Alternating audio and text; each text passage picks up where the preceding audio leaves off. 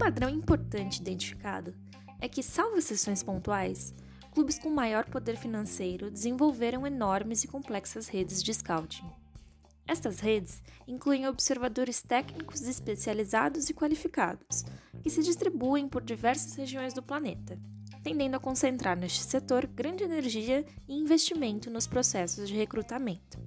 Com a evolução tecnológica do esporte, ocorrida nos últimos tempos, que inclui tecnologias como inteligência artificial, rastreamento de GPS e softwares de dados, estes clubes com grande aporte financeiro foram os primeiros a se estruturarem, criando áreas de análise estatística sofisticadas, com o intuito de diminuir o risco em suas tomadas de decisão.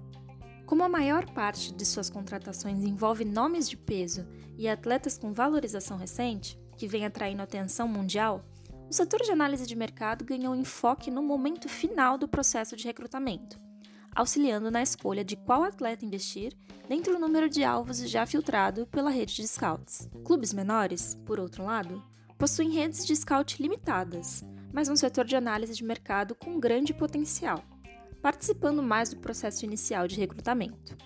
Avaliam dados, vídeos e estatísticas secundárias, que incluem espaço criado sem a bola, taxa de gol criada por passe, condicionamento físico, impulsão, entre tantos outros aspectos. Tal área de análise é capaz de encontrar jogadores subvalorizados no mercado e que se encaixam no sistema de jogo desejado. Quando o orçamento é restrito, Encontrar atletas subvalorizados torna-se um diferencial com potencial para trazer grandes retornos financeiros e, consequentemente, a possibilidade de real crescimento no longo prazo.